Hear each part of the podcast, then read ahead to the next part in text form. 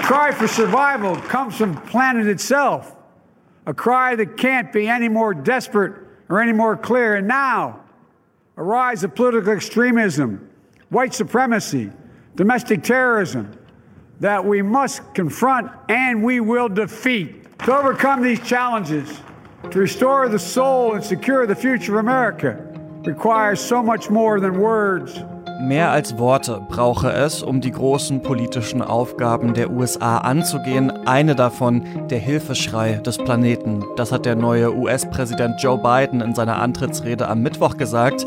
Aber hat Biden überhaupt die politischen Mehrheiten, die er für mehr als Worte braucht?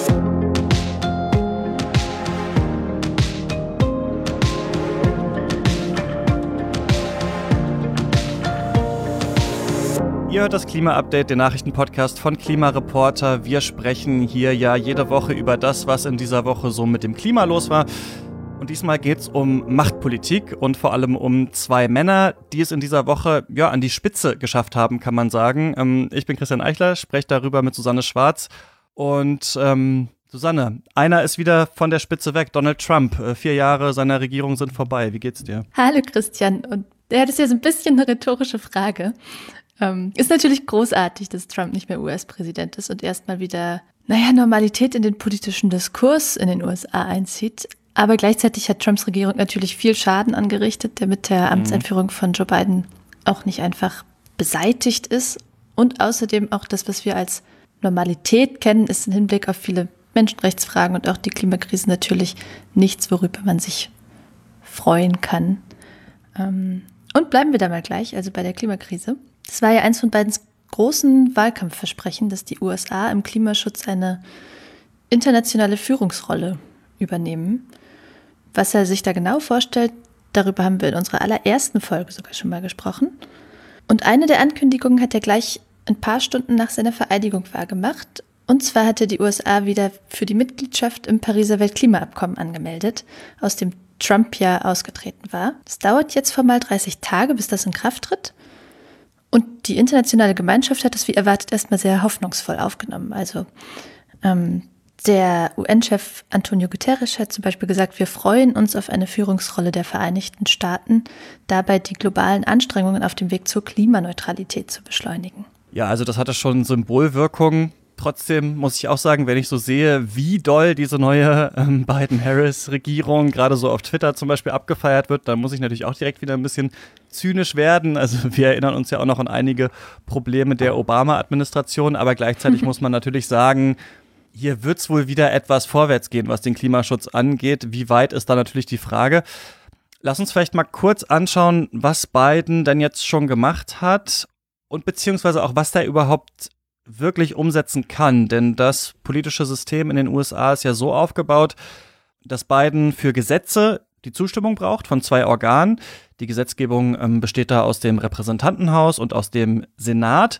Die Demokraten haben da gerade in beiden Fällen die Mehrheit. Im Senat ist die aber super knapp. 100 Leute sitzen da drin und das sind exakt 50 RepublikanerInnen und 50 DemokratInnen. Und das bedeutet eben, dass die Senatsvorsitzende, das ist die neue Vizepräsidentin Kamala Harris, ja das Zünglein an der Waage ist, ne?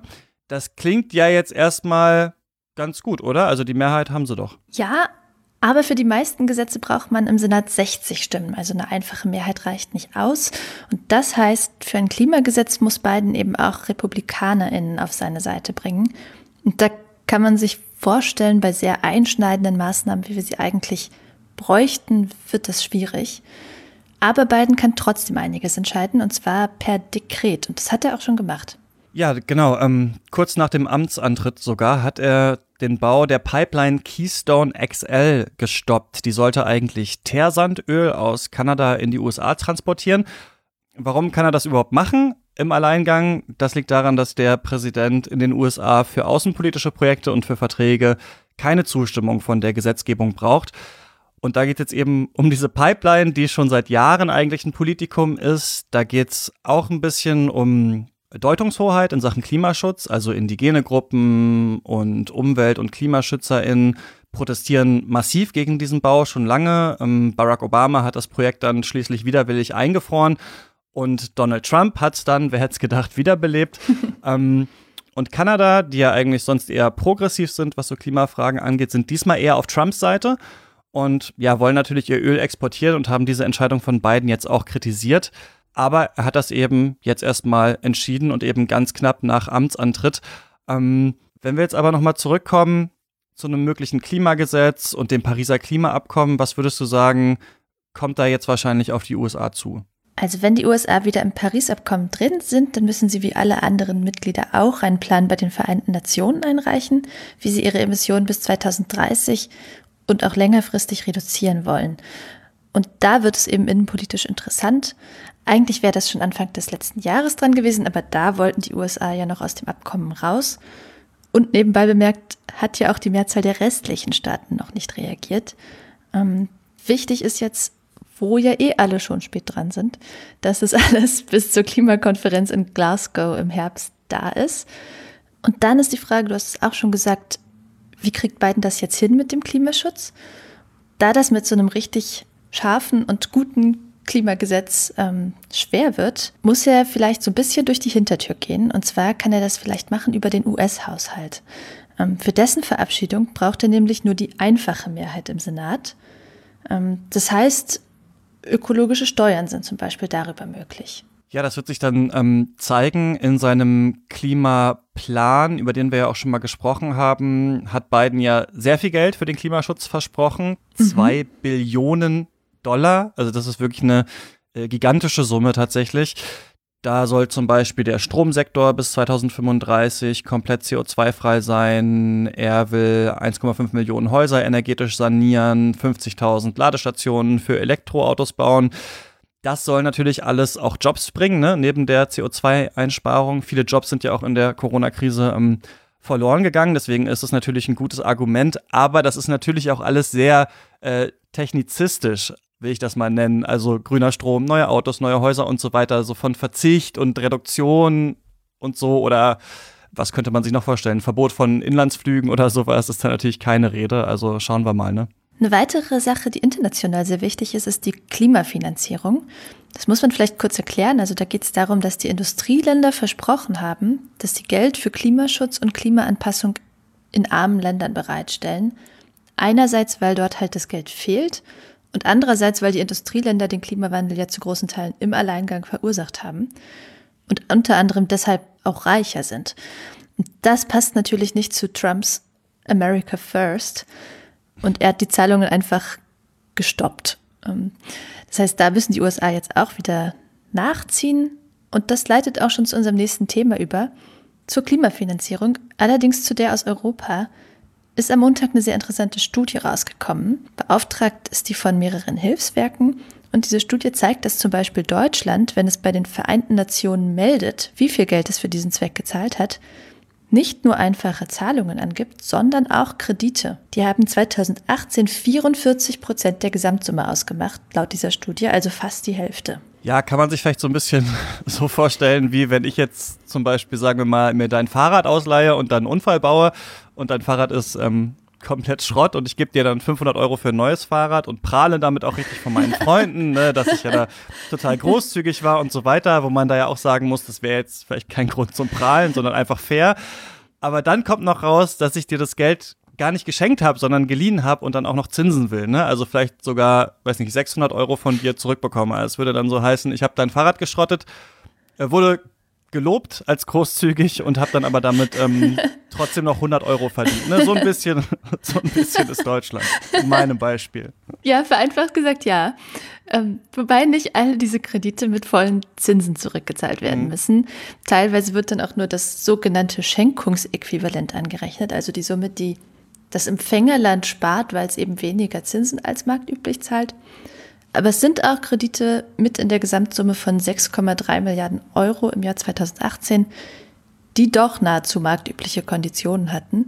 Also, um es klar zu sagen, hier verdient Deutschland mit Klimahilfen Geld.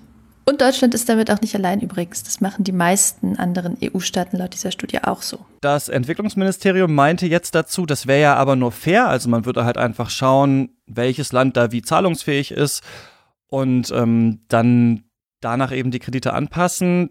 Und das Interessante ist eigentlich, dass das ja generell etwas ist, das auch oft über die gesamte deutsche Entwicklungszusammenarbeit gesagt wird, dass die eben auch darauf ausgelegt ist, Geld zu verdienen und nicht eben nur auf Altruismus basiert. Und man könnte jetzt natürlich sagen, klar, auch Kredite könnten ja hilfreich sein, sollten dann vielleicht aber nicht als Klimafinanzierung deklariert werden, weil es ja einen Grund gibt, warum die Staaten das zahlen sollen an den globalen Süden und nicht nur, um einfach Geld zu verdienen. Die Frage ist ja jetzt so ein bisschen, muss man dann nicht einfach nur an diese Definition von diesem Wort ran? Also muss man dann nicht einfach nur sagen, okay, Klimafinanzierung haben wir eben falsch definiert, das müssen wir jetzt einfach ändern? Ja, das sollte man meiden, aber das Problem ist, so eine Definition gibt es überhaupt gar nicht. Also das ist eigentlich das große Problem. Man hat sich darauf geeinigt, dass Klimafinanzierung für Industriestaaten fällig wird, aber man hat sich nicht darauf geeinigt, was es eigentlich ist. Und das heißt, jedes Land macht das im Prinzip so, wie es will. Also Schweden, die Niederlande und Großbritannien sind im Hinblick auf Kredite zum Beispiel streng und sagen das genauso, wie du das jetzt gerade vorgeschlagen hast. Also in unsere offizielle Angabe zur Klimafinanzierung berechnen wir die nicht ein. Kredite kann man zusätzlich geben. Die Studie zeigt übrigens auch, dass es einen ganz praktischen Unterschied macht, wo Klimafinanzierung herkommt. Bei den Krediten sind eben natürlich solche Projekte bevorzugt, die möglichst sicher Geld bringen. Das sind zum Beispiel welche, wo es um den Ausbau der erneuerbaren Energien geht. Und das ist natürlich super wichtig, aber andere Sachen sind halt auch wichtig. Und was vernachlässigt wird, sind Projekte, mit denen sich arme Länder an die Folgen des Klimawandels anpassen können. Und das ist natürlich ein Riesenproblem. Ein weiteres Problem ist, dass diese Klimagelder eben eigentlich zusätzlich zur Entwicklungshilfe gezahlt werden sollen. Deutschland hat da aber keine richtig strikte Trennung. Also was jetzt genau Entwicklungshilfe ist und was Klimafinanzierung. Das ist in anderen Ländern anders. Also in Schweden zum Beispiel, das da immer so als sehr gutes Beispiel gilt, ist es komplett getrennt. Ähm, was denkst du denn? Wie könnte das irgendwie besser und klarer werden? um da mal teilweise in die Bresche zu springen für die Bundesregierung.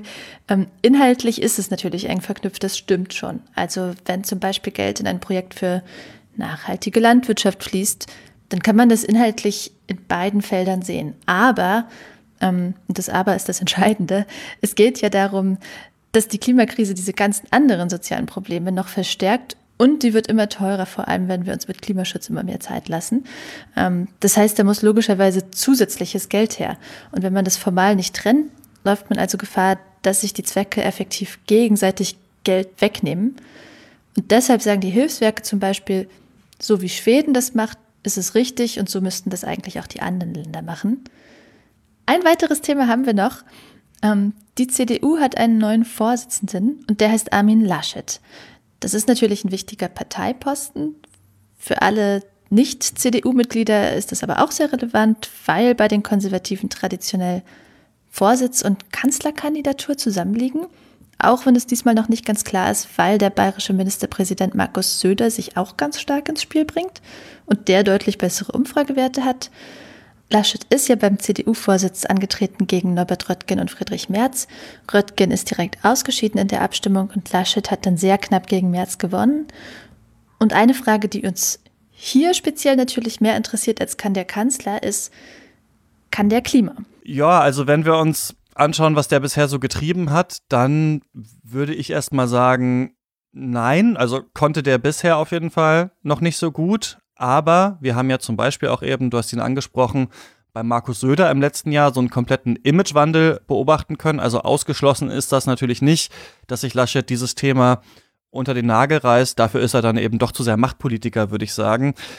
Ich denke, wir können sowieso erwarten, dass der Klimawandel in der Bundestagswahl in diesem Jahr ein starkes Thema wird, also mit Sicherheit von den Grünen als Thema gesetzt wird.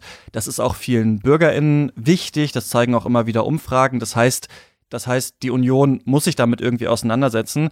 Dann ist ja weiterhin recht wahrscheinlich, dass das Wahlergebnis Schwarz-Grün möglich macht nach der Wahl.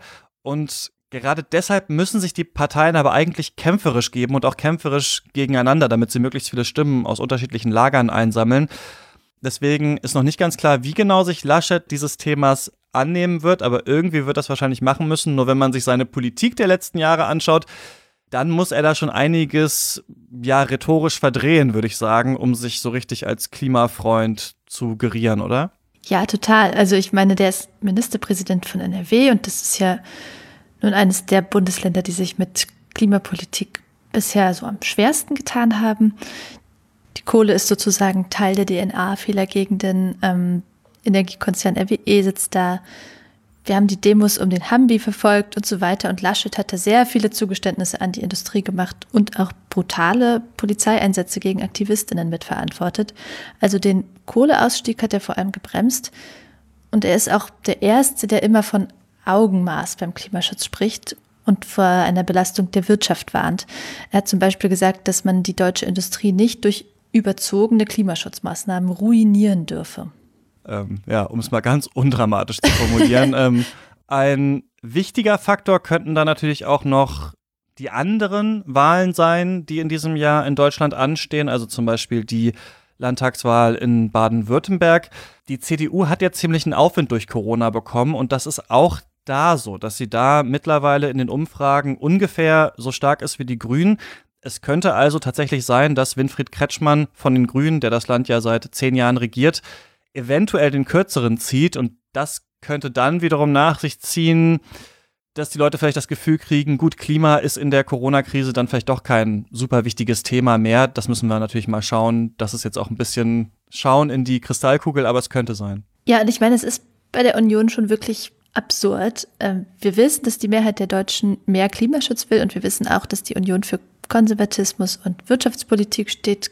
Da reden sich viele Expertinnen für Klimakommunikation seit Jahren den Mund wund und sagen, was wäre denn erhaltenswerter als unser Planet und wo liegen mehr wirtschaftliche Chancen als in den Erneuerbaren zum Beispiel?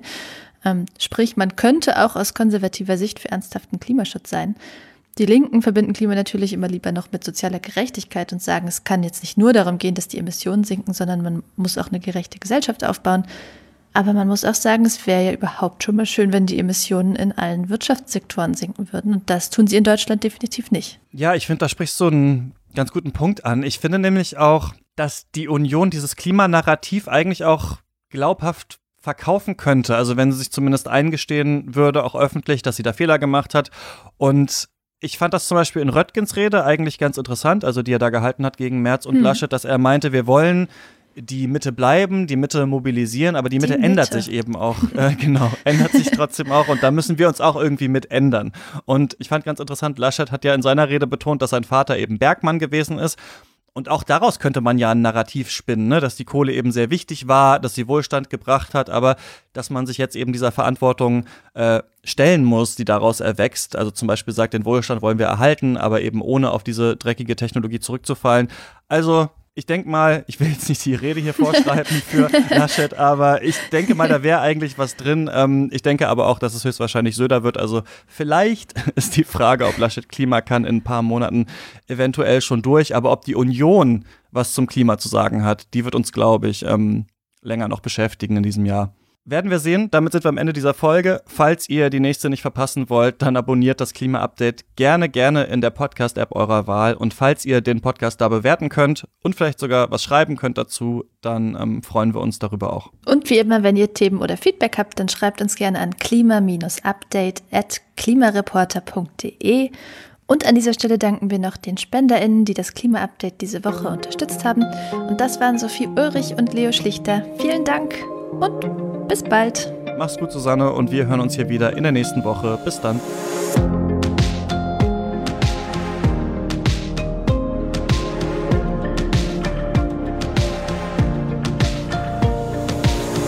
Das Klima-Update ist ein Projekt des Klimawissen e.V.